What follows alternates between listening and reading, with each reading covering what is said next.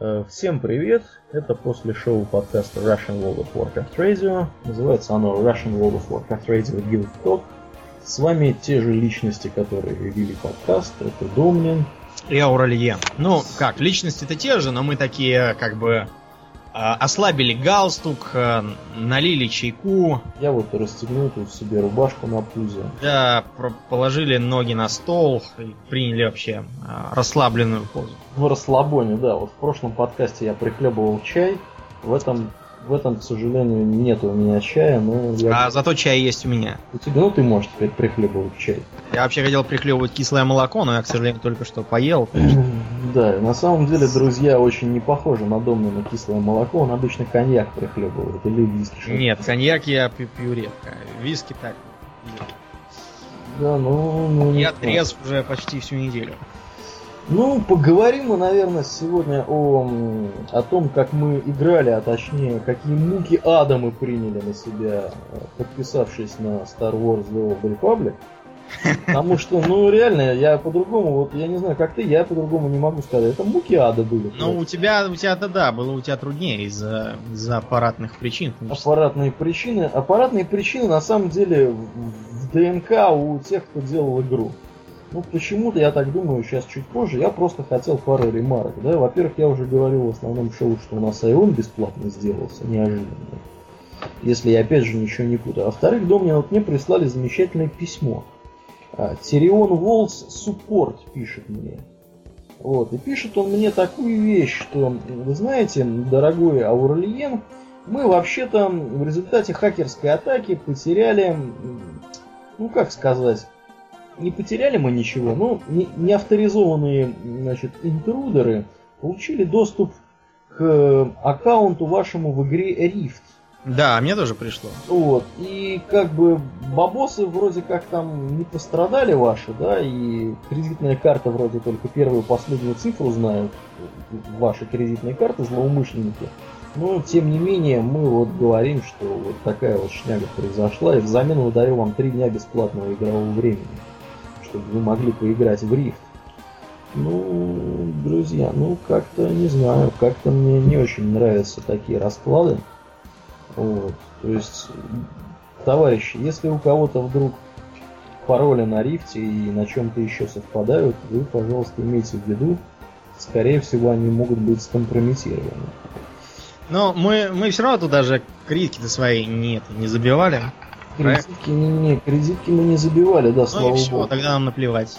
Да. Вот. И еще один момент из почты, да, раз уж я почту открыл.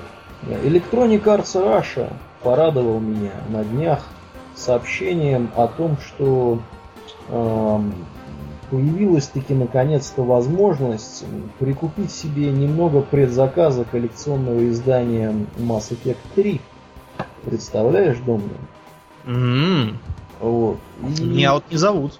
тебя не зовут, но видишь, а знают, знают, кто главный. Меня зовут так. Вот я единственное, что вот сейчас я пошел открывать.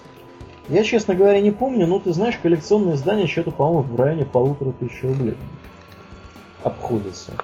Вот. Причем сайт у них сделан настолько недружественно, что я с трудом вообще нашел, где, собственно, деньги платить и сколько денег платить. У них как-то это все так сделано непонятно. Вот. Ну, я так думаю, что мы в любом случае будем ведь играть, да, в Mass Effect 3. Раз уж мы Ну, играли в предыдущие две Раз уж мы играли в предыдущие две части, да. да. Причем тут они пишут, что тут, значит, типа, крутые бенефиты полагаются тем, кто купит предзаказ, купит крутую версию. Альбом дадут с картинками. Ну, Не видимо, знаю. Ну, я, я равнодушен. По-моему, с картинкой. Мне мне вообще всегда интересно было, кто-нибудь покупается на эти картинки? Ну, не знаю. Мы же с тобой покупились на предзаказ для Севтор. Ну, мы не купились на Ну предзаказ. да, этого. мы не на картинке, нам дали ранний доступ. Ну Вот ладно, у меня давай. есть, у меня есть товарищ, который купил, знаешь, эту версию, которая, типа, как она называется, это премиум, не премиум. Вот, и в результате он не смог просто зайти в игру. Вот, ему там, он написал в суппорт, ну, там парень молодец, он юниксовый админ, он знает, как надо. общаться с людьми из техподдержки. Вот. Юнис, юниксовый админ написал э, в суппорт Star Wars The Old Republic. Вот. И, в общем-то, ему бесплатно дали 10 дней игрового времени. Э, извинились за то, что вот произошла такая шляпа. Так что вот так вот. Ну да, переходим на... Давай перейдем так, к нашим личным. Вообще, я бы хотел все-таки начать не с такой минорной ноты. Я бы хотел все-таки с положительных моментов. Ты позитивом дышишь, да? Ну, я просто призываю... Ну давай тогда ты на, начни за да, здравие, что? а я всегда за упокой смогу продолжить. Э, начнем за здравие. В общем...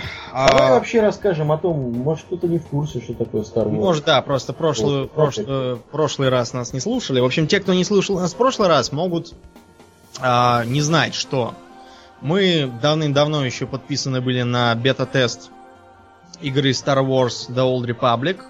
Это такая новая э, МОРПГ по вселенной Звездных войн, только не по той, в которой фильмы, а про дела давно минувших дней. На 20 тысяч лет раньше. Это да, да.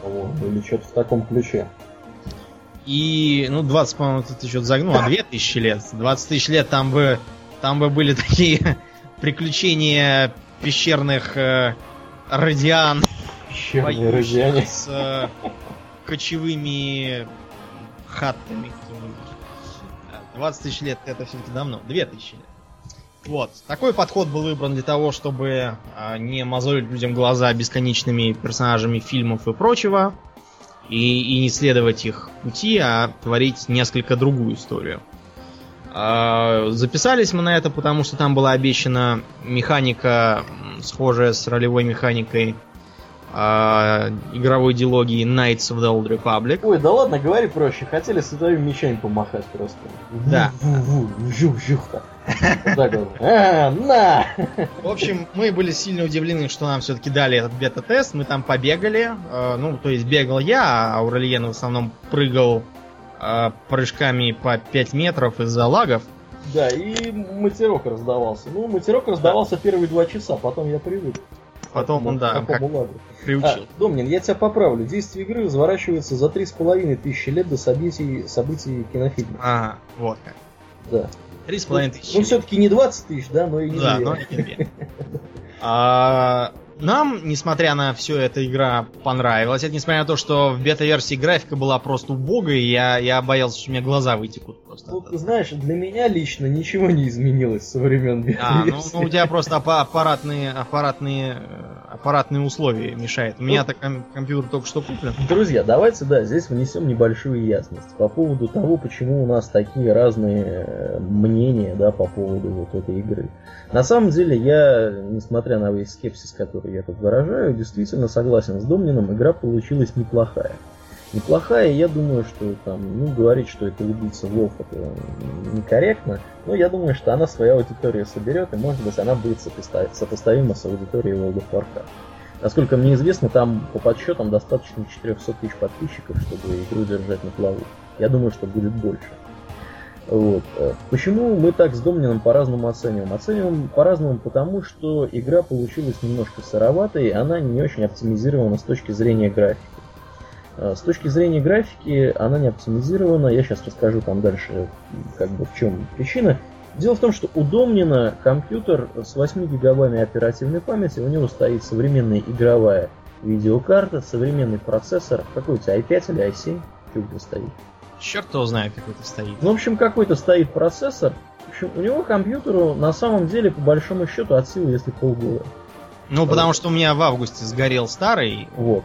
Вот. И тебе, ты собрал себе да, наиболее я... современную конфигурацию, какая вот вообще возможна. Вот. А это конфигурация Домнина. У него все хорошо. У него, вот ты скажи, у тебя все настройки на максимум графические? Да, у меня все всегда на максимум. Все всегда. И у тебя не лагает? Нет, у меня ничего не лагает. Вот в бете, например, у меня, во-первых, притормаживало, хотя и не очень заметно, а во-вторых, у меня там графика была убогой хотя бы из-за того, что не было антианалайзинга. Да. Я, я не, не могу выговорить это слово, извините. Да. А во-вторых, потому что текстуры явно тогда были другими, и я говорю, реально вытекали глаза. Потому что я все-таки привык к несколько другой графике. Ну вот, а у меня продолжают вытекать глаза и по сей день, и причиной тому является то, что я играю в качестве основной игровой платформы, у меня выступает ноутбук э, компании Asus K50AB серия, вот, если это кому-то что-то скажет. В принципе, ноутбук, ну, двухлетней давности, но на нем все замечательно работало и работает, и игры запускаются, и World of Warcraft практически в максимальных настройках работает. А, со Star Wars The Old Republic история получилась немножко иной. А, в частности, при запуске игры да, на, вот, на компьютере, на котором World of Warcraft работал вообще изумительно, а, ну, почти на максимальных настройках всего, что только можно, на дальности там максимальной прорисовки значит, этого, этого ландшафта, здесь все безбожно лагало. Безбожно лагало, и это были муки ада, конечно, да. Особенно муки ада были, когда я запустил на менее мощной машине. Э, есть еще один ноутбук, с которого я иногда хожу в интернет, тоже Asus. Там вообще интегрированная графика интегрированная графика, если, друзья, у вас интегрированная графика, вы можете практически э, позабыть о том, что не сможете в эту игру играть, потому что на интегрированной графике запустить что-то, э, да, ну, запустить эту игру с, с количеством кадров в секунду больше 10 можно только на Intel э, X4500. То есть, если у вас там, скажем, Intel X300, то, извините, вы в пролете находитесь. Ну, я надеюсь, что это не очень актуально для большей части наших слушателей. Они все-таки играют с компьютеров, они не с ноутбуков, как это делаю я. Они не настолько извращенцы. Вот. Ну, и печальная история у нас с Арнфрид, которая тоже, в принципе, у которой есть игра, у которой был ранний доступ она со своего ноутбука не смогла, у нее как раз э, Intel Graphics, Intel Media Graphic Accelerator X300, на нем тоже World of Warcraft работал, правда там на минимальных настройках, но он работал, выдавал порядка 20 кадров в секунду, и все было замечательно. Star Wars The Old Republic выдает 3 кадра в секунду. То есть, ну, Домнин, ты, конечно, можешь говорить, что там мы там вращенцы там и что-то пытаемся запустить на каких-то слабых машинах. Ну, друзья, не будем лукавить. Э, если у конкурента все нормально, а у тебя ненормально, то значит что-то у тебя. Нет, я и не спорю, там нет ничего такого сногсшибательного, чтобы у вас не да, работало. Да.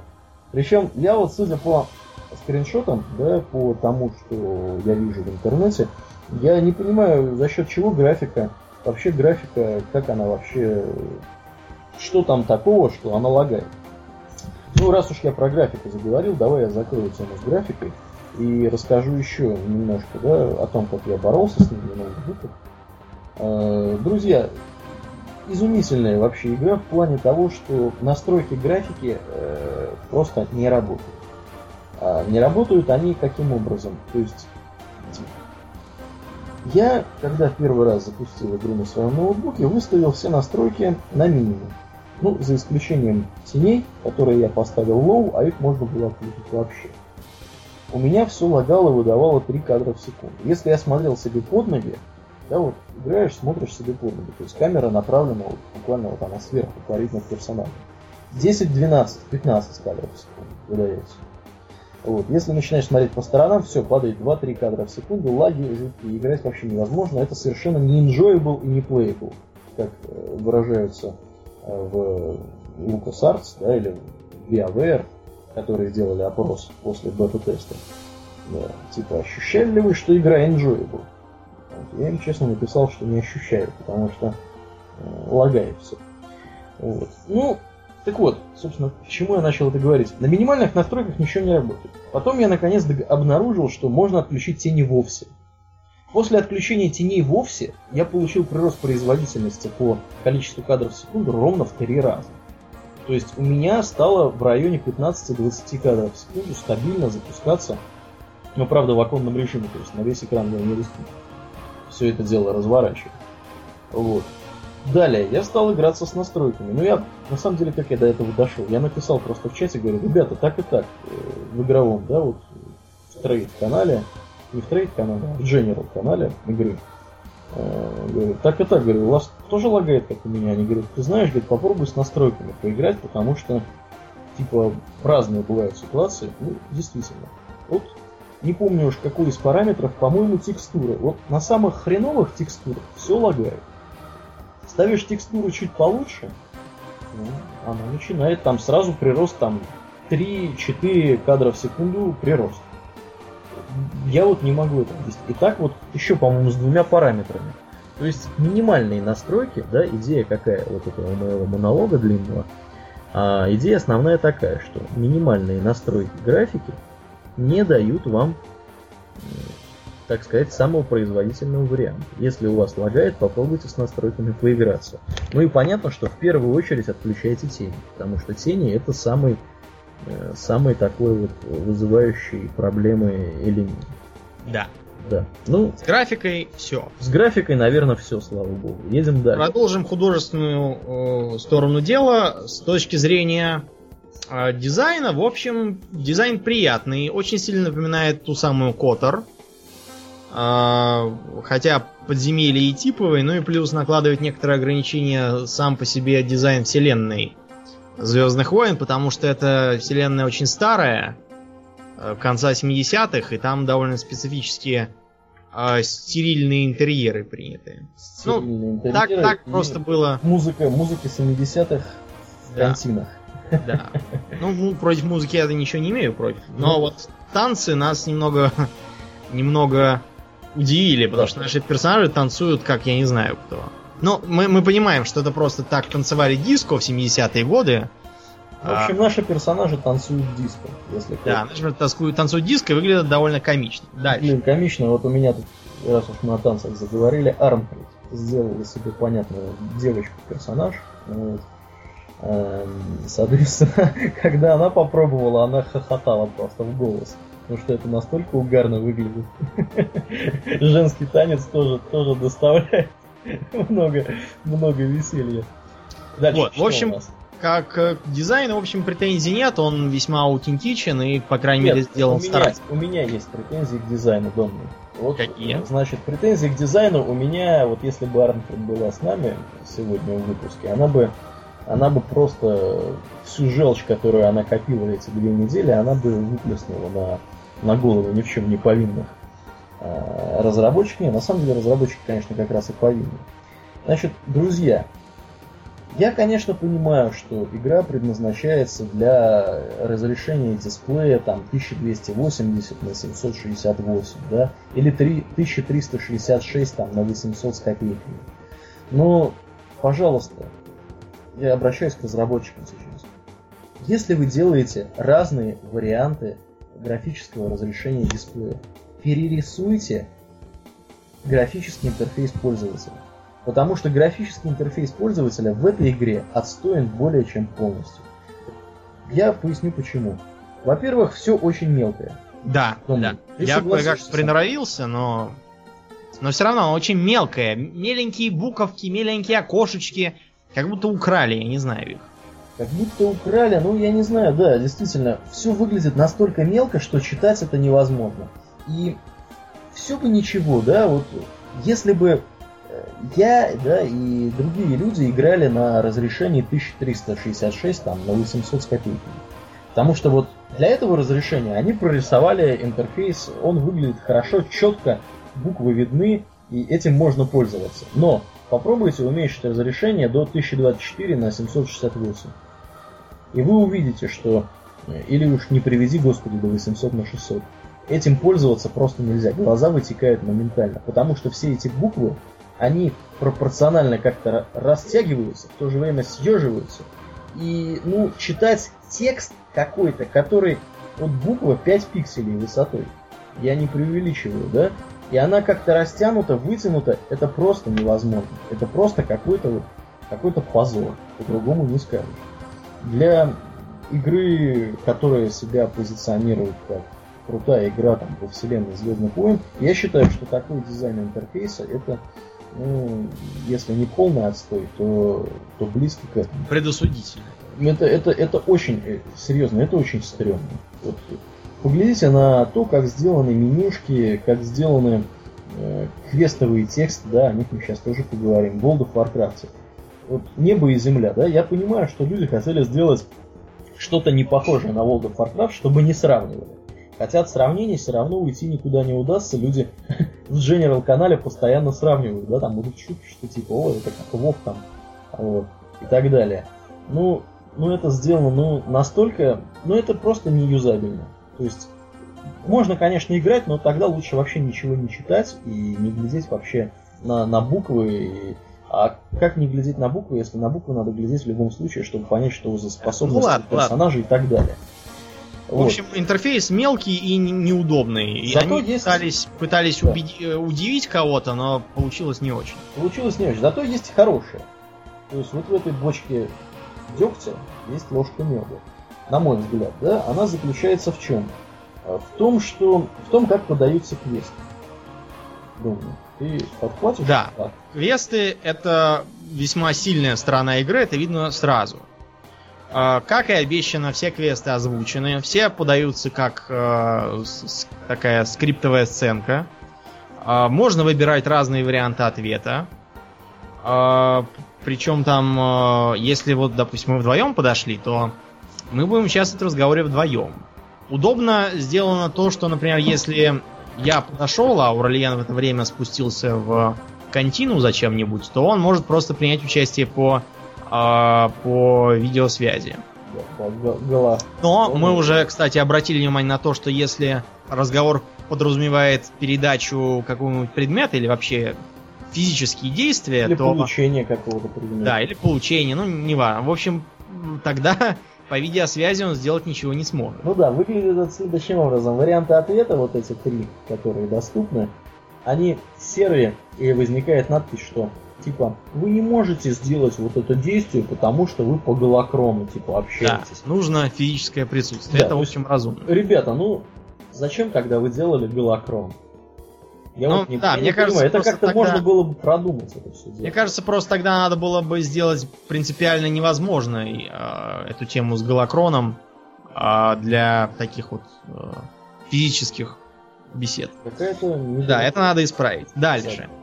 Вообще, э, квесты интересны еще чем? Тем, что есть центральный э, сюжет для каждого класса. Вот у меня, например, э, как у джедая консула, у вот, меня... Давай расскажи, кстати, да, да, у меня сюжет такой. Я прибываю на планету э, Тайфон, чтобы принять участие в э, спасении ценных экспонатов под руководством своей наставницы, которую зовут Йон Пар.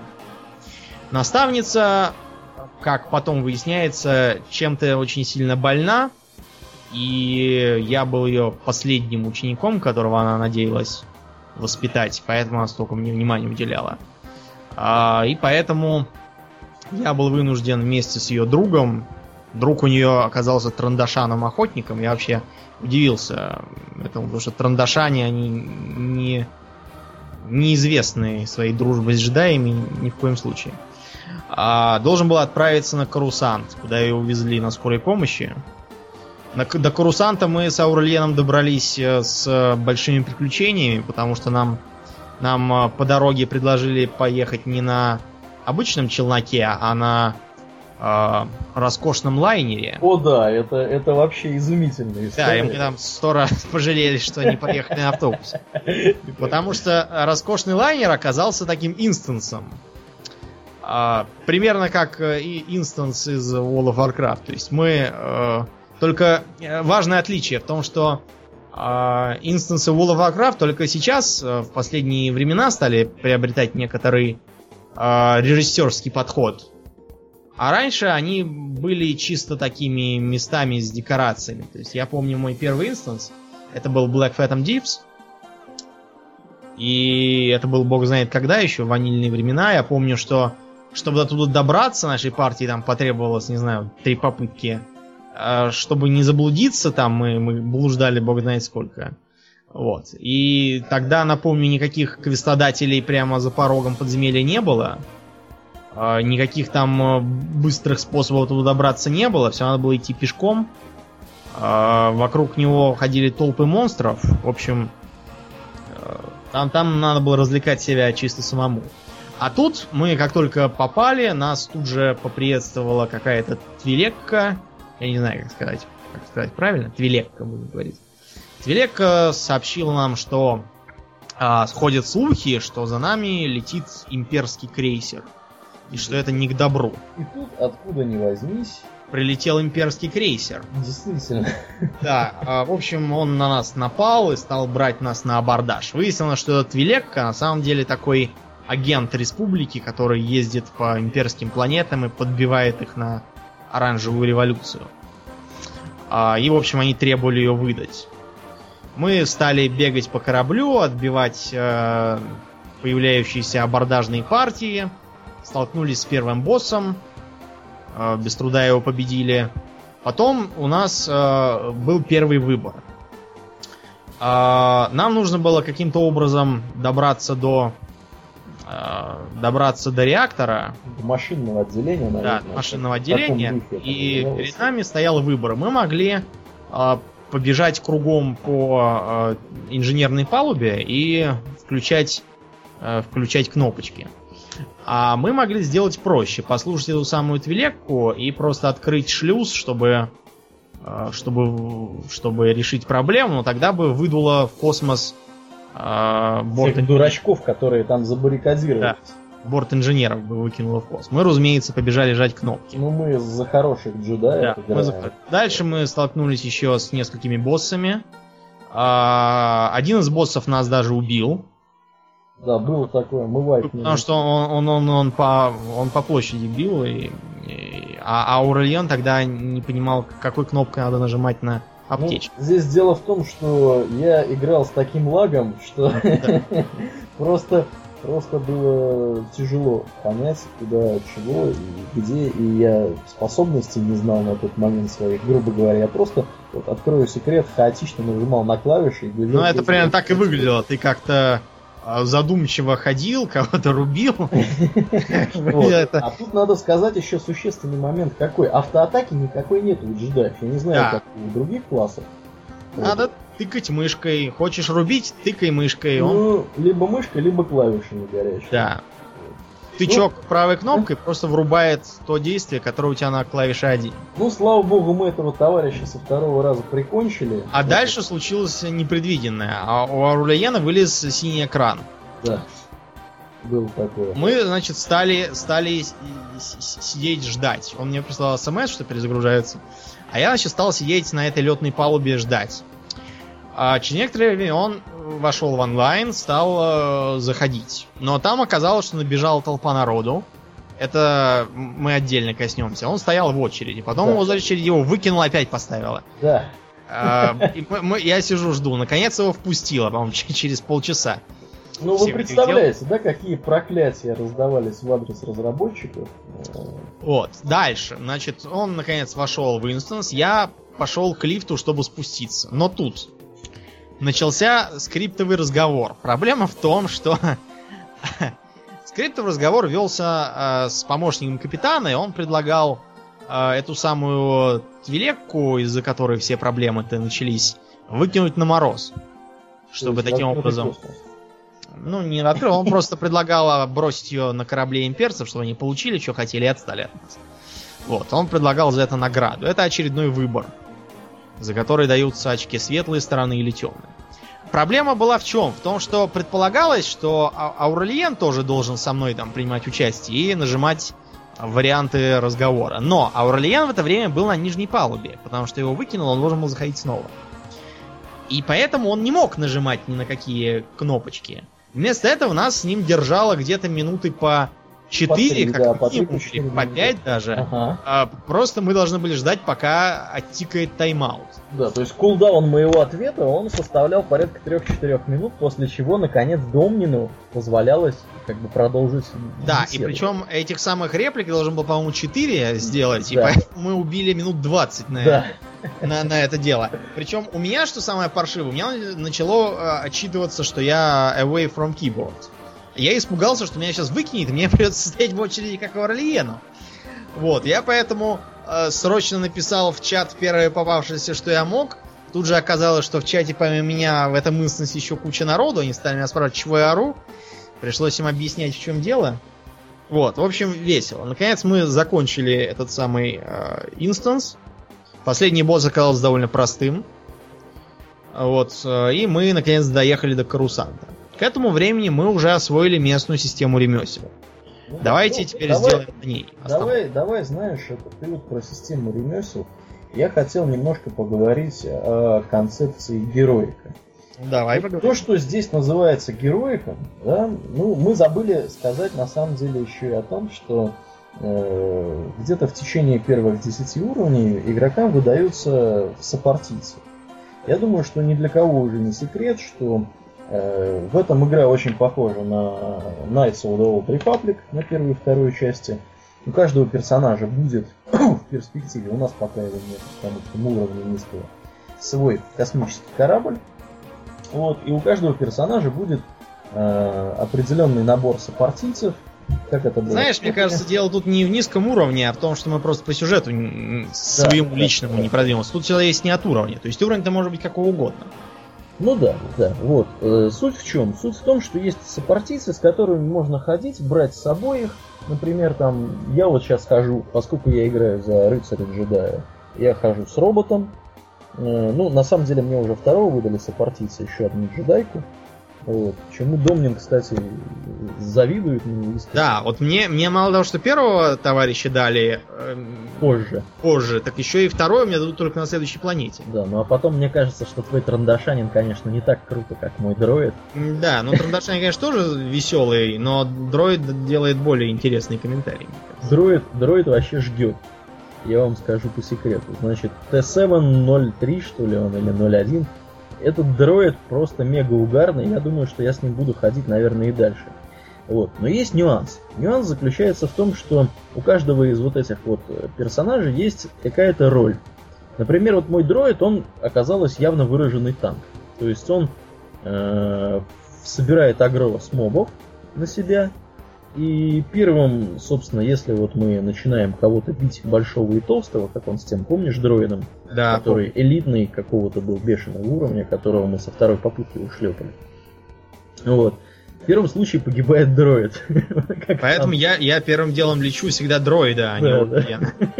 А, причем, кстати, дроид в этом смысле еще очень забавно выглядит. У него есть такой, как бы, скачок к противнику, как у воинов в Варкрафте, да, но одно дело, когда прыгает тот же Аурелиен там, Ну да, а, а- а другое дело, когда вдруг и, э, ездящий этот самый чайник вдруг так взмывает. как, как блоха, фактически. Да, там на расстоянии во много раз больше своего тела. Если вдруг кто не понял о том, про какого именно робота мы говорим, это такой собрат R2D2 из э, разновидности умной самовар. Самовар только с более такой сплющенной головой. Да, тоже свистит, вертится. В и- общем, дроид астронавигатор. да, такой, которому предлагается ездить и выполнять да, комическую роль. Очень угарный товарищ. Так вот, суть в чем? Значит, вот с этими сопартийцами можно ходить в партии Да, вместе. Они считаются не петами там какими-нибудь, а полноценными членами партии. Полноценными членами партии, и более того скажу, они этими полноценными членами партии являются. В частности, вот пока у меня были бешеные лаги, я думаю, что польза от моего дроида в нашей партии Было была гораздо больше, больше. чем от меня. Вот. И поэтому герой, а героики, они выглядят таким образом. На самом деле героики это просто такие, это как, я не знаю, наверное, как аналог обычного подземелья в World of Warcraft. Вот, да, который... как обычно, это скорее аналог группового квеста на самом деле. Да, да, да. Что-то типа, а вот э, ванильные игроки вспомнят, что-то типа квеста в Редридже, а, где, помните, было, был, была такая крепость, захваченная орками Черной скалы. Она и сейчас там, по-моему, есть. Ну, просто квест сейчас там немного другой, и все выглядит по-другому, а вот тогда, вот это примерно то же самое. То есть не, не, конечно, не так трудно, как подземелье с элитными монстрами, но все равно их там очень много, и они довольно настырные. Вот примерно такое. Вот, так вот. Суть в том, что для каждого вот так, такого так называемого героика написана всегда цифра, сколько нужно человек для того, чтобы его сделать. И вот самые первые героики, они имеют цифру 2+. Это означает, что в этот героев э, можно ходить, в принципе, в одиночку, но со своим да, сопартийцем. с товарищем. Да. А, обратное тоже верно. Скажем, вот, э, например, когда мы играли втроем, Аурлиан, я и Арнфрид, и мы полезли в какой-то инстанс. Инстансов, напомню, в этой игре тьма, потому что они делаются чуть ли не на каждый квест. А, ну, чтобы никто не мешал. Ну да, да. И э, мы попробовали в этот самый инстанс зайти все трое с товарищами. Нам это сделать не удалось, потому что оказалось, что вот можно только четырех человек иметь, Да, у причем неважно какие. перебор. Численный перебор у Да, нас был. а, поэтому В итоге мы пошли три физических персонажа и один, один, И один, сопартиец, у кого-то из нас. Вот, слушай, я так понимаю, что получается, что здесь стандартный размер партии 4 человека. Да, да. Мы же с тобой говорили это еще в прошлый раз. Да, Четыре я человека, как-то, да. как-то у меня это из головы вылезло. Ну, от- отличились, человека. отличились. Да. Вот.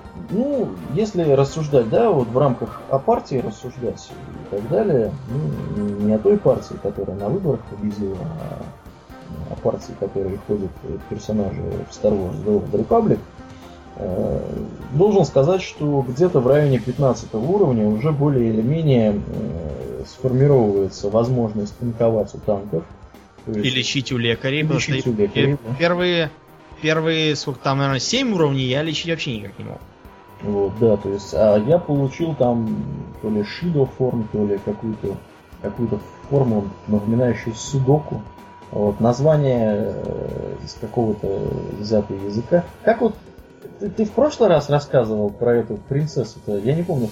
Подкасте ты говорил. По-моему, это я тебе лично говорил. В подкасте я не раска- расскажи-ка вообще вот эту Значит, вообще, да. изумительная история. Мне она очень нравится. Про Вам, Лукаса, который все стырил. Откуда? А, может быть, э, ну мы уже упоминали, что Лукас свистнул э, дизайн многих вещей с э, совершенно обыденных предметов интерьера, то есть, например, э, корабль Хана Соло был э, сделан по образу и подобию бутерброда, а вот то, что у него кабина так странно сбоку, это потому что бутерброд у него там сбоку вылезала маслинка.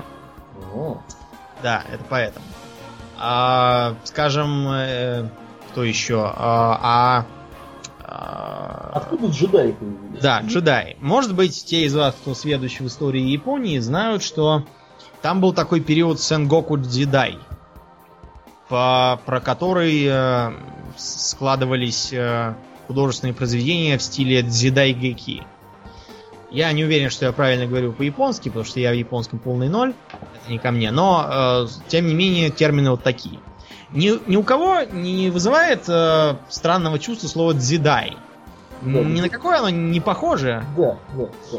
Потом, а, как э, вы вообще воспринимаете прикиды рыцарей джедаев, их характерную идеологию, а, обеты безбрачия, а, философию, которая требует такого нейтрального и отрешенного взгляда на мир, без эмоций? То есть никаких монахов в робах. Да, не никаких монахов э, школы дзен там не напоминает? Напоминает. А все потому, что фабула четвертого эпизода была взята из одной байки в стиле дзидайгеки про э, принцессу из э, разгромленного самурайского клана. Поэтому у принцессы Леи такие странные кренделя на голове. Это попытка подделаться под японскую э, причесочку. А, бежит она на корабле, э, которым командует э, такой меркантильный контрабандист. Я, я не знаю, была ли у этого контрабандиста на корабле ручная горилла, но мне почему-то кажется, что была. А с ней в компании плывет пожилой самурай, с которым э, едет юный ученик, а еще двое слуг, которые постоянно припираются. Один коротенький и толстенький, боек и спокоен, а второй высокий и тощий все время говорит «Мы обречены, we are doomed», и, и так далее. То есть, э, как, как, как, вы, как вы поняли, это, это просто такой Прямая калька. да, прямая совершенно э, прямое заимствование э, сюжета четвертого. Потом. Вообще, идея световых мечей, она снята с э, снята с самурайских мечей. И э, без труда можно найти ранние э, дизайнерские эскизы для Звездных войн. И там будет видно, что поначалу предполагалось, что мечами будут вообще все владеть. Например, э, на одной из картинок вот изображены штурмовики э, со щитами и этими самыми световыми мечами каждый. И тут они такой колонной. А сами, сам по себе доспех штурмовиков с такой довольно странной маской, похожей на недовольную физиономию, это тоже реверанс к самурайским доспехам, у которых часто были э, довольно свирепого, усатого и краснорожего вида маски. Вот. Э, поэтому вот такое вот интересное заимствование. Да, ну это еще раз подтверждает мысль о том, что все новое это хорошо забытое старое. Я Да. вот со своей стороны, Домнин, предлагаю взять какие-нибудь там, не знаю, там, байки народов севера, там, или там русские былины, или замахнуться на какой-нибудь там индийский эпос. Хагаваддиту. Да, да, да. И тоже вот взять какую-нибудь историю, там, перена- переименовать каких-нибудь слуг в роботов, принцессу оставить принцессой, и тоже какую-нибудь придумать сагу в шести частях и снять потом по ней кино. Как ты на это смотришь? Да, осталось нам только э, иметь талант. Действительно. Но я Да. думаю, что вдвоем мы как-нибудь хотя Ну бы да. на четверть Лукаса. Хотя бы, хотя бы. Итак, э, продолжим э, беседу. Местные Да. э, инстансы в вововском понимании этого слова называются флешпоинтами. Причем флешпоинты эти имеют некоторые деления по национальности. Например, тот флешпоинт, куда ездили мы, это исключительно республиканский. А есть, например, флешпоинты, которые имеют деление, которые не имеют такого деления, куда можно всем.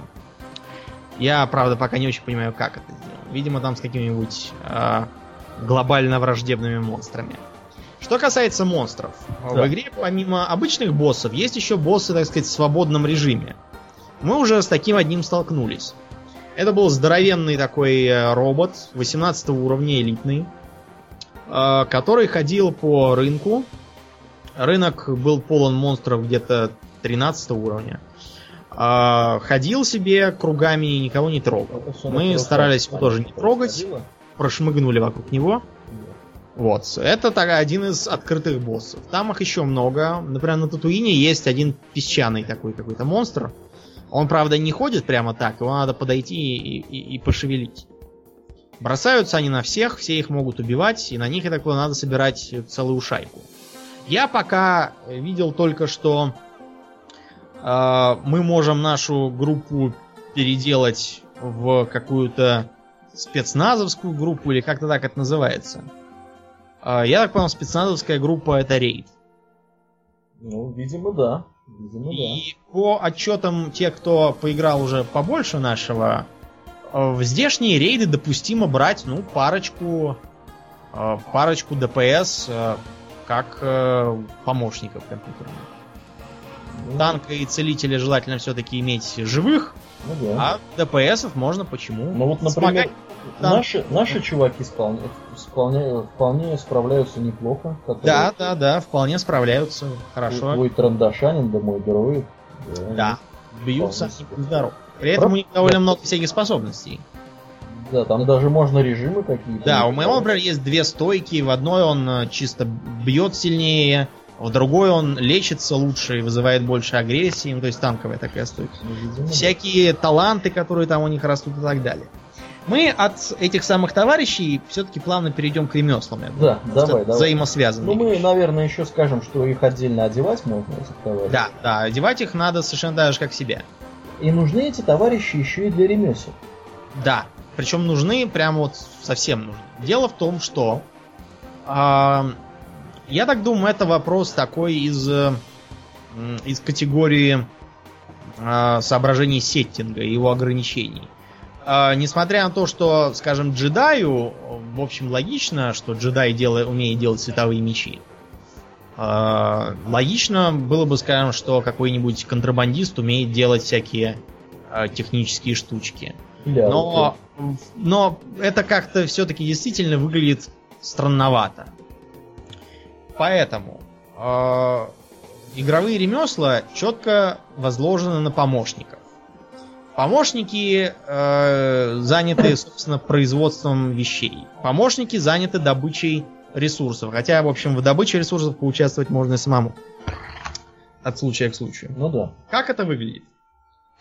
Можно изучить три навыка. Один из них производственный, два других добывающие. Причем производственный навык можно изучить только один, а добывающих можно хоть все три.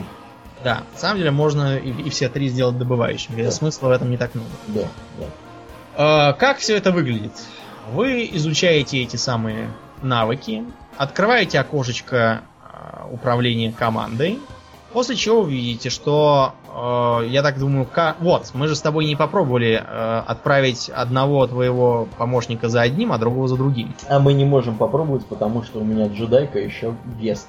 А, точно, а еще не полноценная. Она еще не полноценная. Ну, в общем, мы- мы- Ну, я может- думаю, мы сегодня Мы попробуем. сегодня, я думаю, доведем до полноценного и попробуем. Да. Вот. а, я так думаю, что так можно, но пока мы ничего не утверждаем. Мы пока можем утверждать только то, что видели сами. Итак, вы можете... Я, например, могу своего трандашанина отправить а, на какую-нибудь миссию. Миссии выглядят э, художественно, то есть, например, я могу его отправить в налет на а, какую-нибудь наркоманскую лабораторию, чтобы он там навел шороху и притащил мне всяких биохимических ингредиентов.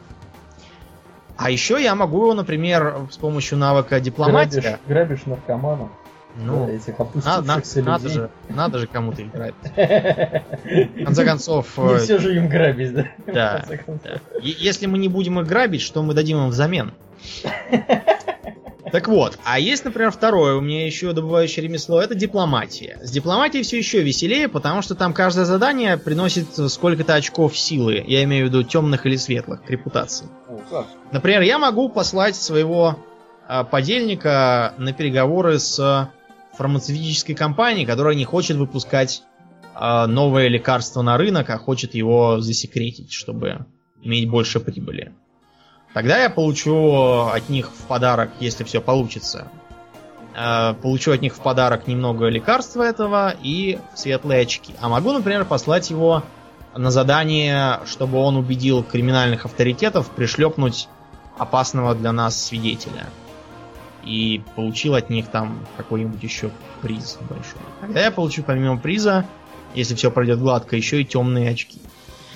Да. А- Бывают случаи, когда помощник не только выполняет основное задание, но еще и как бы еще дополнительно. На бонус, да, притаскивает какой-нибудь эпический ингредиент. Да, или, например, в твоем случае, по-моему, ты говорил, что твой дроид так, э, твой трандашанин так торговался, что еще доторговался чего-то в дипломатии. Да, да, та- там, там бывает всякое. Значит, это все стоит денег. Бесплатно никуда никого послать нельзя, все требуют денег на представительские расходы. Ну Но да. денег на самом деле небольших, там, начиная где-то со 100 кредитов. Ну, на самом деле, по-моему, то ли с 75, то ли Ну, это у тебя 90. 75, у меня с 95. А, ну вот с 95. значит. С Ну, вот 90. сейчас у меня в районе 200-300. Ну вот, да, это все развивается, потому что эти задания разделены по уровням. Они, э, чем больше уровень, тем они дороже стоят, и тем они больше всего приносят. А длиться они э, могут тоже разное время, начиная от двух минут и кончая там шестью-восемью У минутами. меня Я так понял, 10 есть. 10. Вот чем, чем дальше в лес, тем, видимо, они дольше будут пропадать на задании. Да, да. А, теперь, собственно, крафтингу. Крафтинг Более того, интересно. Домен, извини, Да, я что перебью тебя. Более того, у каждого из ваших помощников есть предрасположенность к тому Да, или иному виду профессии.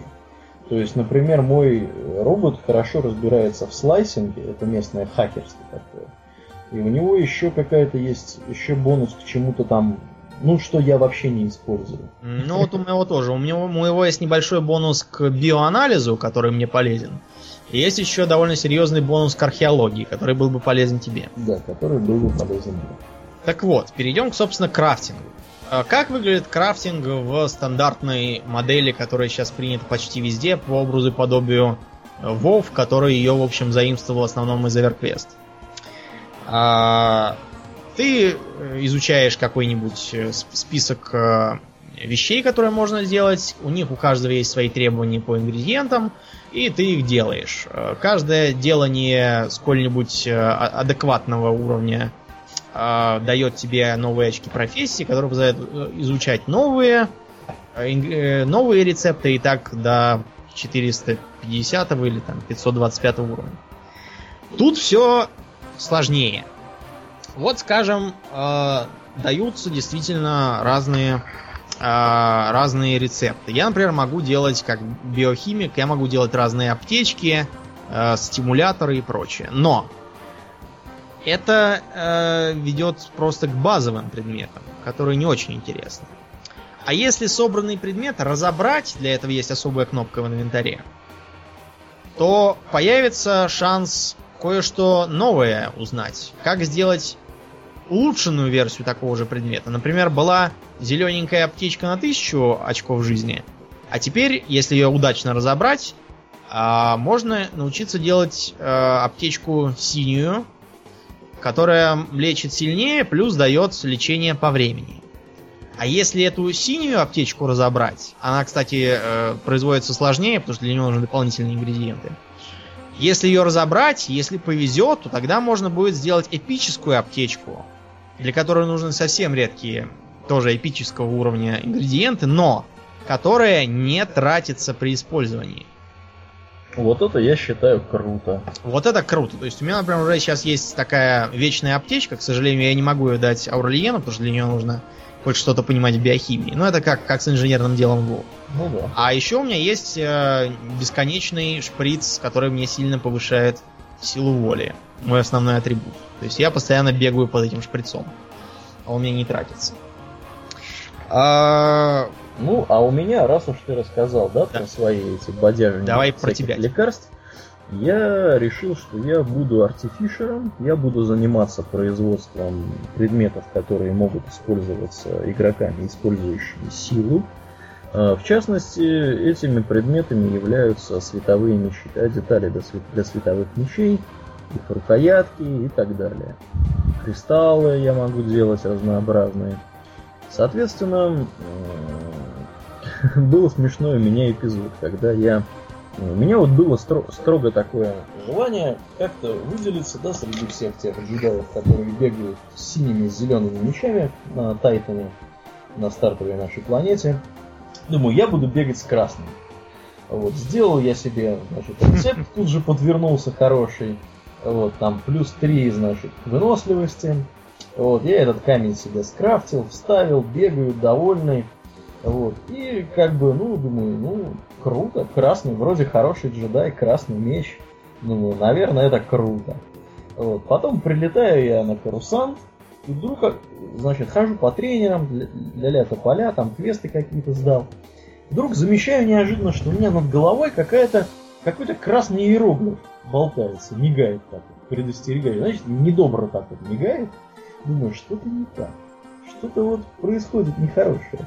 Значит, щелкаю на себя, а у меня там, типа, возникает такой вот, не знаю, то ли окошечко, то ли просто написано где-то, то ли я навел на себя, э, значит, на персонажа портрет э, курсор. И мне там написалось, что, типа, э, в чем причина, да, этой штуковины. Оказалось, оказалось, что я в процессе сдачи своих квестов, у меня вот репутация хорошего джедая, да, вот эта вот шкала, которая хороший ты или плохой, вверх написана такая его, у меня она превысила тысячу очков. То есть я получил первый ранг этого хорошего джедая. И что бы вы думали, друзья, оказывается, хорошим джедаем не пристало носить красные световые мечи.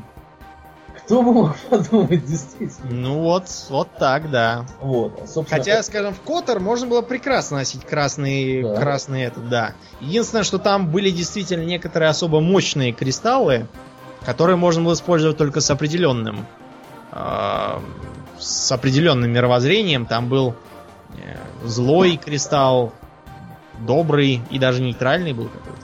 Там вот я припоминаю в Которе, да, вот если вспоминать Котор, действительно, было, по-моему, пять основных цветов. Понятно, красный, зеленый, синий. Потом там был желтый. Я вот, кстати, сейчас бегаю все-таки с мечом желтого цвета. У меня история закончилась тем, что я этот красный вынул, вставил зеленый, потом желтый себе сделал. С теми же, по-моему, характеристиками. Вот. И еще был фиолетовый. Вот фиолетовый в Которе был очень понтовый, потому что его можно было достать, по-моему, только в одном или в двух местах. Какая-то с ним была напряженка. Я вот в Которе бегал с фиолетовым мечом, считал себя очень таким крутым чуваком. Вот. И я думаю, что здесь, наверное, тоже фиолетовый нужно получить. Потому что мы пока, Домнин, по большому счету, видели мечи только четырех цветов. Красный, зеленый, синий и желтый. Да, пока так.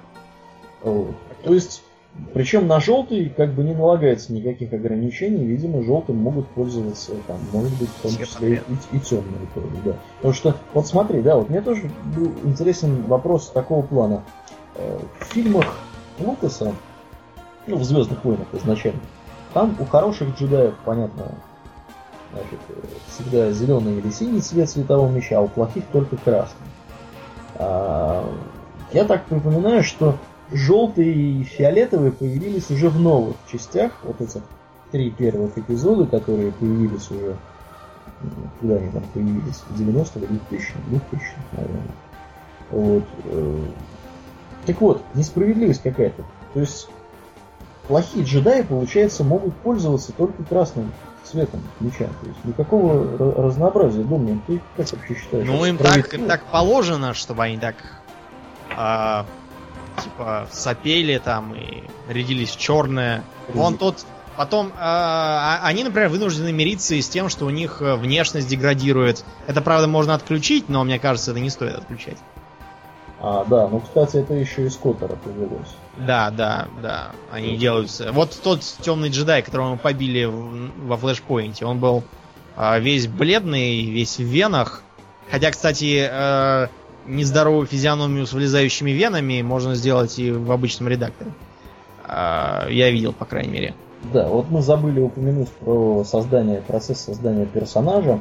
Процесс создания персонажа предоставляет возможность очень детализированно задать внешний вид персонажа. Я сделал себе, в частности, практически э, то же самое, тот, тот, же, тот же самый портрет, что и в Вове, вот, такого бородатого мужика, значит, с какими-то седыми волосами. Вот. А сделано это для того, дорогие друзья, чтобы вот эти кинематографические, значит, вставки, которые во время дачи и сдачи квестов показываются, чтобы они выглядели реально кинематографическими. То есть и для людей, у которых хорошая графика, я подозреваю, все это выглядит достаточно да. похоже на тот да. мультик, который, который сейчас вот идет может быть, он даже по телеку идет, э, Star Wars там, что-то там, какой-то вот, короче, мультфильм, который, который между второй и третьей частью. А, некоторое, кстати, дополнение. Я сперва, когда создал персонажа, меня сперва бесило то, что персонаж как-то странно глядит, э, как-то, я не знаю, в подбородок всем, кто перед ним стоит. Но выяснилось, что это просто э, нейтральное положение. Если, например, по кому-нибудь щелкнуть, ну просто выбрать его мышкой, то персонаж повернет к нему голову и будет смотреть ему в лицо. Поэтому не в, ди- в диалогах э, все идет нормально. То я боялся, что персонаж будет куда-то вдаль смотреть и выглядеть а, вот так. То есть ремесла нам понравились. Это, в общем, довольно свежий подход, по крайней мере, что-то новое. Есть, конечно, и э, периодически попадающиеся ингредиенты на полу, вот, например, я собираю все растущие кусты в горшках на улицах, а Урлиен э, от каких-то камней с кристаллами отколупывает э, ресурсы. Я видел, как э, другие товарищи роются в металлоломе, у них, видимо, там на, на добычу металлолома да, да, завязано. Кто все. больше сдаст металлолома и макулатуры, тот получит да. кредитов побольше кредитов побольше. Кредитов Еще я успел заценить PvP местное. Вот, PvP... расскажи про PvP. Я вот PvP не успел заценить, мне интересно. На PvP есть ежедневные квесты. Уже. А, пока оно не то чтобы очень развито, есть, э, я по крайней мере видел точно, что есть а, бои в трех режимах. Во-первых, есть а, бой на удержание точек. Там, значит, на карте три зенитных установки, а над полем боя летают два крейсера. Один республиканский, другой имперский. Нужно захватывать и удерживать зенитные установки так, чтобы они э, понемногу подточили здоровье вражескому крейсеру и его сбили. Кто так сделал, тот молодец. За это дается опыт, за это даются деньги. за это даются специальные значки. Причем я так да. понял, что за это награда достаточно серьезная. Ну, в деньгах, да, за то, что 5 минут человек там побегал. Я, например, проиграл бой, но получил довольно неплохую сумму. А, плюс опыта довольно много. Так что да. это, это интересная затея. Потом был режим на а, на что-то там, на, по-моему, просто избиение друг друга. А еще был третий режим хатбол. Хатбол. Это такая спортивная игра, где надо э, играть по правилам хаттов в местный вариант регби, что ли. В общем, нужно тащить мяч, э, избивая вражеских персонажей э, и забить им гол. То есть это что-то типа такого Варсон Галча, но только, только наоборот. Надо не себе нести вражеский флаг, а один единственный мяч тащить на базу к противнику.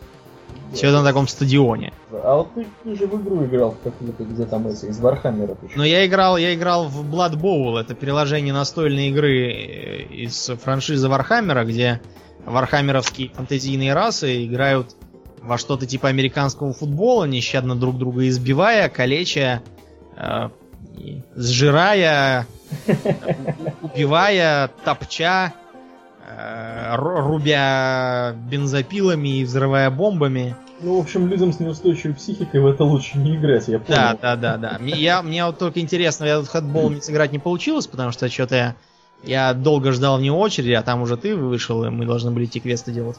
Мне вот интересно, если там комментатор какой-нибудь такой язвительный. Потому что в том же Blood Bowl там было два комментатора. Один Э, а, один просто, а другой типа знаменитый игрок из команды Огров.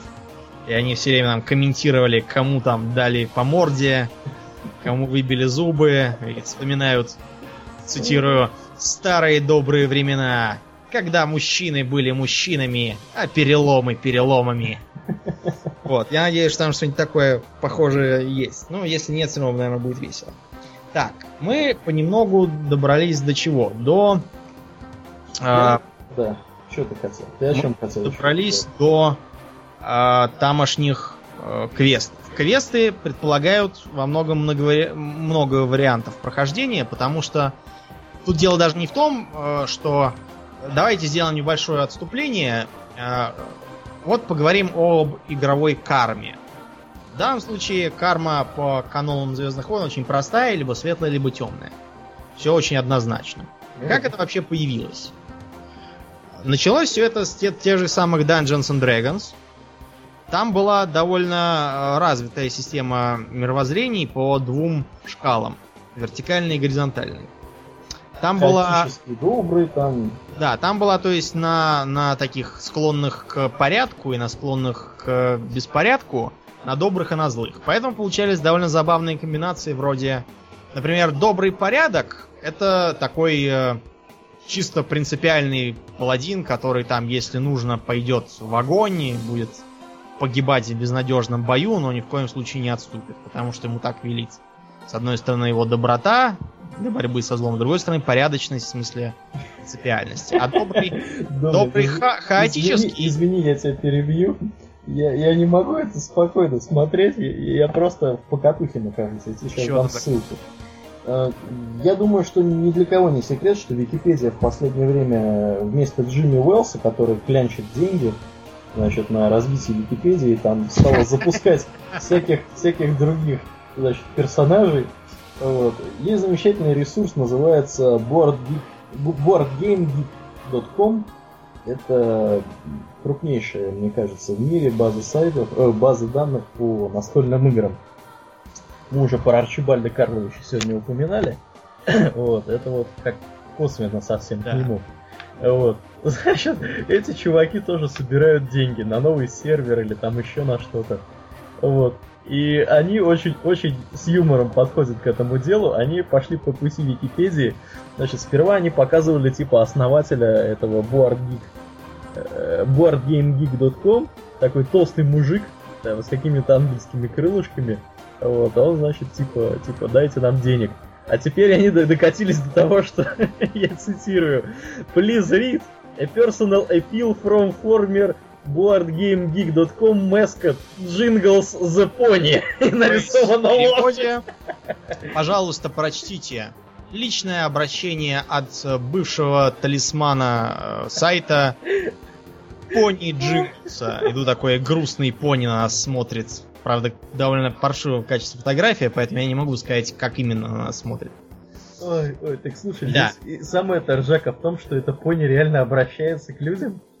Да, и снизу, снизу такой, э, такая, такая линейка, на которой показано, насколько уже набралось пожертвований. Уже довольно много. Ой. 5500 из 7500. В общем, Ну так вот, мы отвлеклись. Да, да. Э, то есть тогда вот появилась эта система. Она была введена для того, чтобы объяснить разницу между э, разными персонажами, организациями и даже расами. То есть, например, там были демоны и дьяволы. В чем разница? И те, и другие злые. Совершенно. Но дьяволы это товарищи хаотически злые. То есть они э, совершенно беспорядочно все крушат, всех режут, сеют смерть и разрушение, например, как профессор Хаус. А, и для них как бы это высшая цель все ломать. Демоны, э, это демоны были, а дьяволы это зло упорядоченное. У них э, в их мире строгий порядок, каждый кому-то подчиняется, стелется перед ним низ и в свою очередь топчет сапогами низших. А, Они всегда э, следуют установленным договорам, поэтому они так любят заключать сделки. Правда, надо всегда смотреть, что именно они вам пообещали. А они такого наобещать могут. А, они никогда не приступают определенных правил. То есть э, а- а- они э, это примерно вот как э, средневековый какой-нибудь тиран-феодал, который э, выжимал там всех соки не потому, что он злой и хочет всех удушить, а потому что он считает, что так надо. Кто-то должен кого-то топтать, гасить, вот он большой, будет всех душить. В общем, с тех пор повелась, повелась в ролевых играх система кармы. Она была разной. Где-то она была хорошо проработана, скажем, в, в серии Fallout, например. А где-то она была проработана плохо. Плохо настолько, что а, доброе поведение от злого отличалось, знаете как? Вот, значит, сделали вы квест. Добрый будет говорить вежливо и откажется от награды.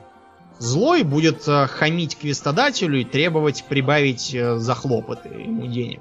Где-то я это видел. В Neverwinter Nights 2 ты это Име- именно так, да. да. Значит, Правильно. э, это, это плохой подход. Потом в той же Neverwinter Nights, например, было э, очень странно сделано хаотическое поведение.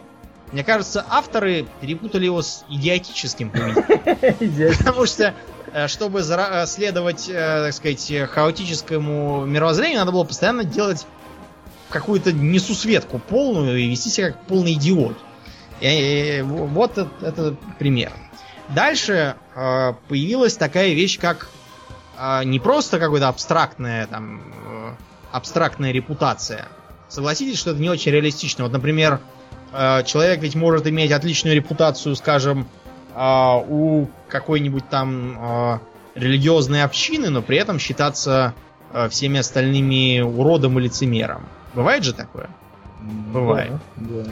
Вот и в среди разработчиков игр тоже подумали так и ввели систему а, влияния на спутников. Она, например, была хорошо показана в Котор 2. Ну и в Котор 1 тоже была, просто там она была э, менее очевидной. А, То а есть- в Neverwinter Nights только можно было разговаривать со В первой только можем разговаривать. Вот во, во второй там было влияние. И, э, то есть, я привожу пример. Вы, скажем, э, с вы и с вами два ваших компьютерных спутника, эльфийка и гном. Вы э, видите там по дороге больного олененка. Эльфийка говорит, давай его отнесем к доктору, а гном говорит, «Э, некогда нам ходить по докторам, давай его просто добьем и все. И вот у вас выбор. Вы можете послушать эльфийку или гнома. И смотря как вы поступите, вы получите больше уважения с одной, меньше уважения с другим, или наоборот. И это все будет влиять как-то. Например, э, разобиженный на вас спутник может в конце предать, а наоборот, э, очень э, уважающий вас спутник э, будет какие-нибудь там новые возможности открывать и так далее. А, любовную линию можно прям будет закрутить по этой по этой линии. Это очень разнообразит процесс, потому что позволяет моделировать более детальную, более детальную репутацию для человека. Наконец, э, в Dragon Age там нет вообще никакой абсолютной репутации. Там есть только э, взгляд на тебя с твоих подельников. Связано это с тем, что в Dragon Age там очень жестокий такой мир, и э, выбирать обычно приходится между тем, чтобы, ну, фигурально выражаясь, э, сжечь сиротский приют и зарезать э, обитателей дома престарелых. Третьего варианта обычно не дается. Поэтому там было сделано вот так. В сеттинге Звездных войн все гораздо проще. Мы просто выбираем между однозначно хорошим вариантом и однозначно плохим. Ну, периодически Хотя... нажимая в середину, где написано флирт. Да, да, да. Флирт там. Мне, кстати, интересно, к чему это может привести, флирт. Я, Я точно знаю, что для персонажей э, попутчиков есть э, подарки с графой ухаживания. Может, я не знаю, можно завести роман там. О. Ну, посмотрим. У, меня в любом случае ухаживать за своим трандашаном я не очень хочу. Как-то. Это как-то даже нехорошо. Раз уж мы вспомнили предосудительное, давай э, поговорим о Васе Нагибаторе и Пете Лол Про. Да, да, это такая... Не секрет, что мы играем на ролевом сервере. Э, не потому, что мы так уж любим играть роль сами, хотя периодически мы действительно участвуем, а потому что нам нравится находиться в окружении ролевиков. Как-то да, с, с ними и веселей, и приятней. Ну и обычно это люди постарше. И... Да, более, более разумные, с, которые способны связать э, фразу длиннее трех слов и знают слова длиннее трех слогов. Ну, с ними играть просто интересно. Да, просто интересно. Ну и э, поэтому вот так у нас повелось. Что нас сразу, особенно меня, порадовало в, в World Republic в этой, то, что там дается генератор имен. Да. Не секрет, что выбрать имя для многих э, игроков это просто неподъемная задача. Да. Потому что э, у, они совершают сразу целую кучу ошибок. Во-первых, они э, хотят дать такое имя, чтобы все прямо все прямо погибли, увидев его. Но они не задумываются над тем, что в жизни почему-то крайне редко можно сказать, ой, какое красивое имя там или фамилия. В жизни все говорят, господи, что за, что за идиотская фамилия у этого гражданина там, или, или как же его ненавидят родители, что они его так обозвали при рождении, или еще чего-нибудь в таком духе. Я, например, знаю как минимум э, двух э, лиц, которые сменили имя, фамилию и даже отчество. Потому что они казались им нелепыми, глупыми и неуместными. Э, даже почему? Я знаю троих. Причем э, одного я знаю, ну, один из них мужчина. При том, что мужчина вообще крайне, э, крайне мало чувствительный к такой ерунде. В общем, бывает в жизни вот, обычно вот такое. А красивые имена обычно кажутся вычурными, нелепыми или просто глупыми. Вот и игровые имена тоже такие же. Потом, а, надо понимать, что если есть желание назвать себя как-нибудь по-глупому, например, каким-нибудь там а, Нубом или Лероем, то, а, несмотря на то, что это не помешает вам там прокачаться до 85 уровня или до какого там есть в игре, а, это будет а, работать неявно. То есть, например, привлекать к вам в компанию людей недалеких, отталкивать тех, кто поумнее, После чего вам будет казаться, что в этой игре какие-то странные люди с низким коэффициентом интеллекта. Вам же не будут говорить, нет, знаешь, я не пойду в твою гильдию, потому что у тебя идиотское имя. Я, например, когда не брал в нашу гильдию людей с идиотскими именами, не писал им так, что, что мне не нужен Петя Лол Про никакой. Или Вася Нагибата. Вася Нагибат. Это раз. Потом. Есть э, такая проблема с э, несоответствующими либо расе, либо классу, либо игровому миру имени. То есть, например, называть э, какого-нибудь орка, э, скажем, э, Эладрином каким-нибудь глупо, это не орочье имя.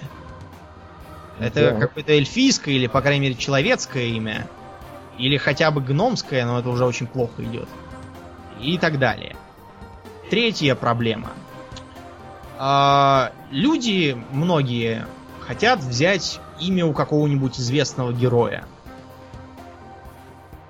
Даже если это имя героя, соответствующего выбранному миру, скажем, вы играете в Властелин колец онлайн и хотите назваться э, Гимли. Что будет? Во-первых, даже если... готовы к тому, что таких Гимли будет... Да, причем это будет не Гимли, это будут Гумли, Гамли, Гомли, э, и, и Гемли и прочие.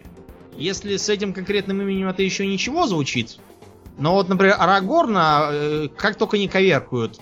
Орогорн, Арагурн, Арахорн, а, Арагерн. Короче, все это выглядит жутко. А, получается, во-первых, что? А, ваш персонаж все время э, выглядит так, как будто рассказывает бородатые анекдоты.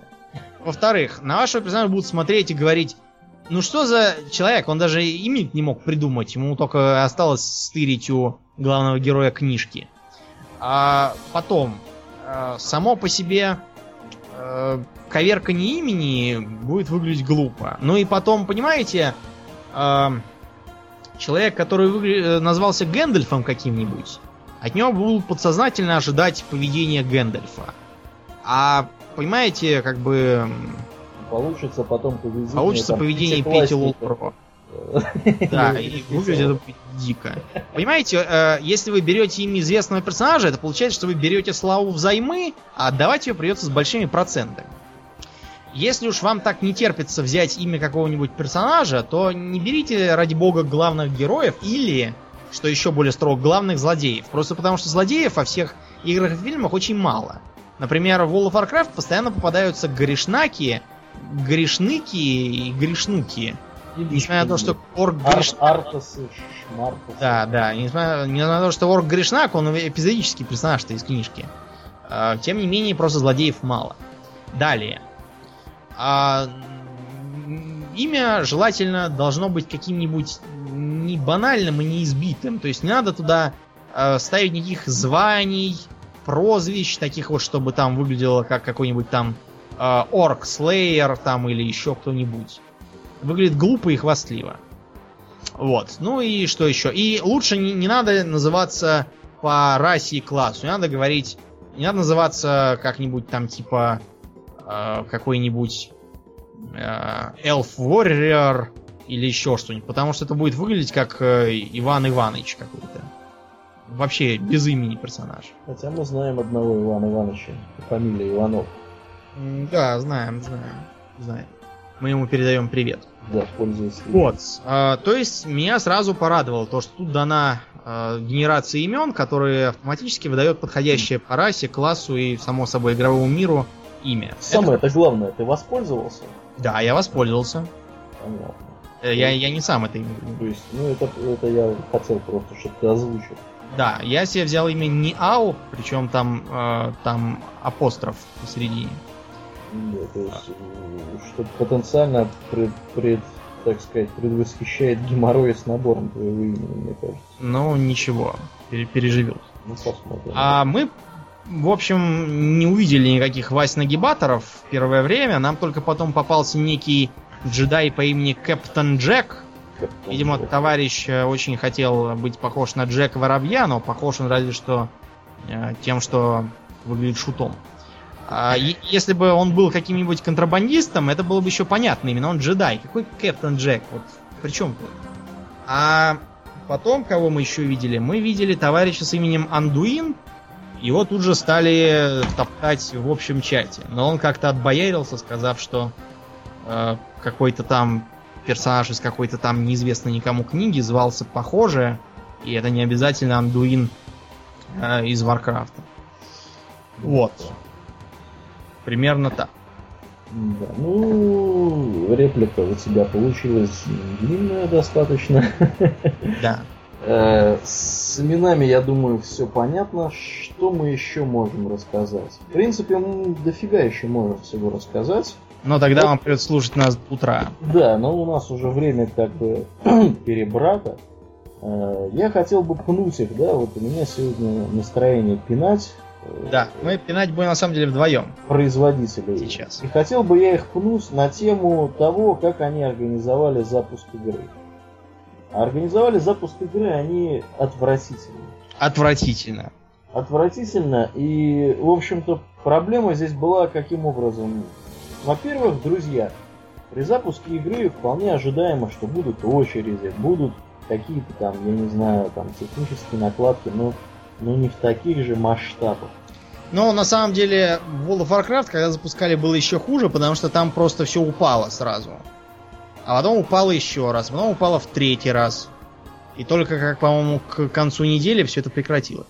Но это все равно не оправдывает, потому что это было давно и можно было уже предвидеть. Тут хотя бы ничего не падало. Нас взбесило совершенно другое. Да, взбесило нас следующее. Э, нам, когда мы оформляли предзаказ, благополучно из Origin, где мы купили себе игру, пришла, э, значит, пришло электронное письмо с кодом. Этот код мы благополучно ввели, стали играть и горюшка не знали ровно до 20 какого там, до 22 или до 23, 22, по-моему, числа. Когда закончился, как потом выяснилось, пробный период. То есть оказалось, что вообще-то тот вот код, который нам прислали в первый раз, это был только код на предзаказ. То есть на Э, вот это вот... 4 или там 5 дней. На 4-5 дней, э, значит, раннего доступа к игре. Чтобы доступаться к игре и дальше, нам нужно было ввести еще один код, который уже, в общем-то, ритейловый, и он уже на 30 дней. Я так понимаю, что, кстати, нам первые вот эти дни подарили. Фактически. Да, да, да, У я, меня есть я такая почитал, надежда. Я, я смотрел. Надежда Да. у тебя совершенно оправдана. Отлично, замечательно. Хоть что-то. Вот. Так вот, ну, как бы ситуация оказалась какая? Я поглядел, мне присылают, мне присылают еще одно письмо. В нем какой-то код. Письмо от Origin. Выглядит точно так же, как и первое. Я Ну, причем это письмо немедленно потерял. Да, Нашел я его потом то с трудом по дате. Вообще потерял это письмо, оно у него там может куда-то вообще в спам завалилось или еще куда. То есть он его и не видел по большому счету. Я его видел, но я так подумал, что они мне прислали, продублировали тот же самый код, тем более, что там код, я в него не вчитывался. Гляжу, ну вроде похож, вроде похож. Ничего с ним Тем не более, делал. что Origin, она вообще славна тем, что э, каждую покупку сопровождает присыланием целой пачки писем. В Да. одном говорится спасибо, в другом спасибо за то, что купили, в третьем спасибо за то, что купили вот эту игру Да, и так далее. да, это да, это есть такое. Вот. В общем, выяснилось все это, когда нам доступ к игре благополучно обрубили во время окончания вот этого пробного периода. Причем э, и мы, мы как бы поняли бы, если бы это все было заранее э, объявлено, чтобы хотя бы в лончере висело предупреждение большими буквами, или еще лучше на почту, чтобы нам прислали письмо, что такого-то числа, в такой-то час будет отрублена, э, отрублена подписка всем, кто не ввел. Идите заранее, введите этот код. Вы его уже наверняка должны были получить. Мы действительно его получили э, еще 17 числа. Ну да, мы его заранее. Заранее получили. Значит, Ну, хорошо. Это все очень вяло было. В общем, я так понял, что таких вот товарищей, как мы с Домнином, оказалось очень много. оказались все таким образом товарищи. Значит, э, к чему это привело? К тому, что все мы вечером вылезли играть, все увидели шиш с надписью на, этой, на этот аккаунт нет активной подписки. Да. И перейдите по этой ссылке. Перешли по ссылке. По ссылке нужно стоять в очереди, потому что на сайт все эти э, ожидаемо не влезают.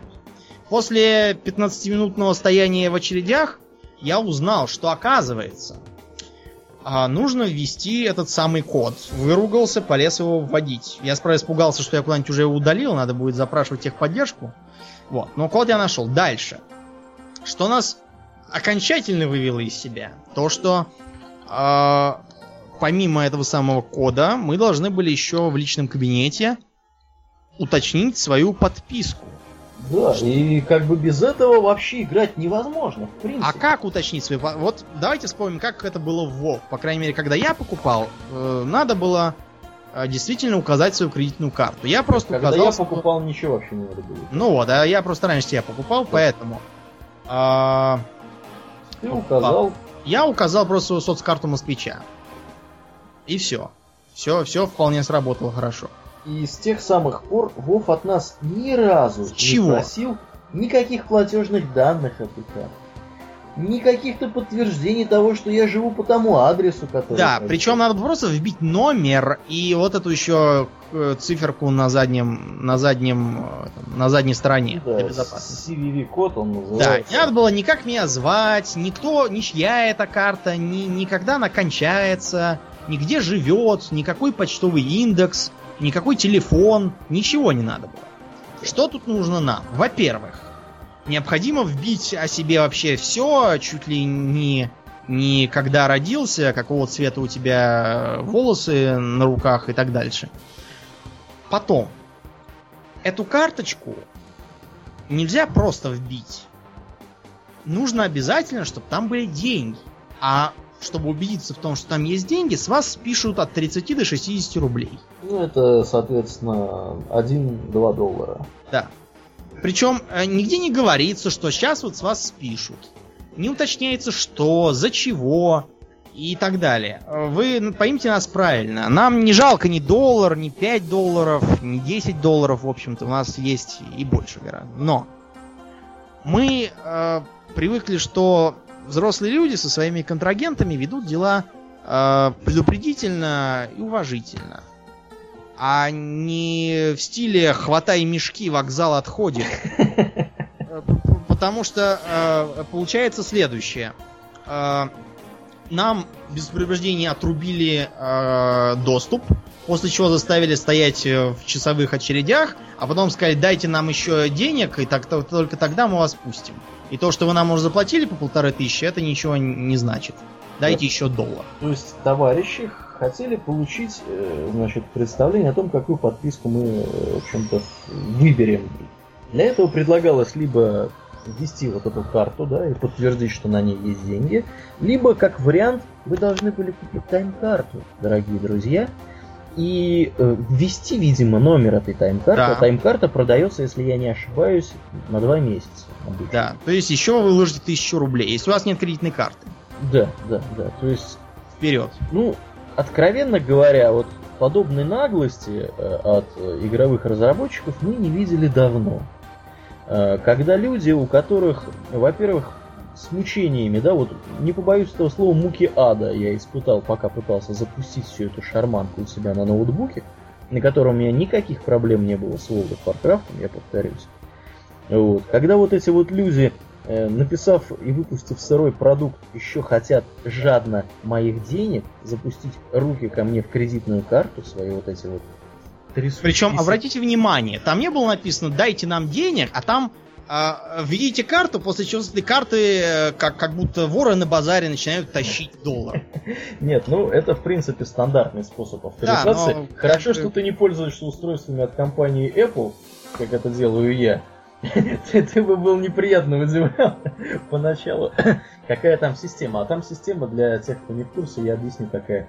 Там, когда подключаешь э, новое устройство и с него пытаешься что-то купить в App Store, э, с тебя для проверки списывают там 1-2 доллара, ну, по-моему, 1 доллар на самом деле они списывают. Вот. И причем это происходит с каждого вновь авторизуемого устройства в App Store. Вот. Соответственно, если у тебя есть iPad, iPhone, MacBook, тебе как бы, с каждого из этих устройств при попытке доступиться до магазина Apple с приложениями с тебя спишут деньги. Ну, для тех, кто как бы не привычен, да, для, для них это может, конечно, показаться странноватым. Но вообще, в принципе, это такая практика для того, чтобы убедиться, что на карточке есть хоть какие-то деньги.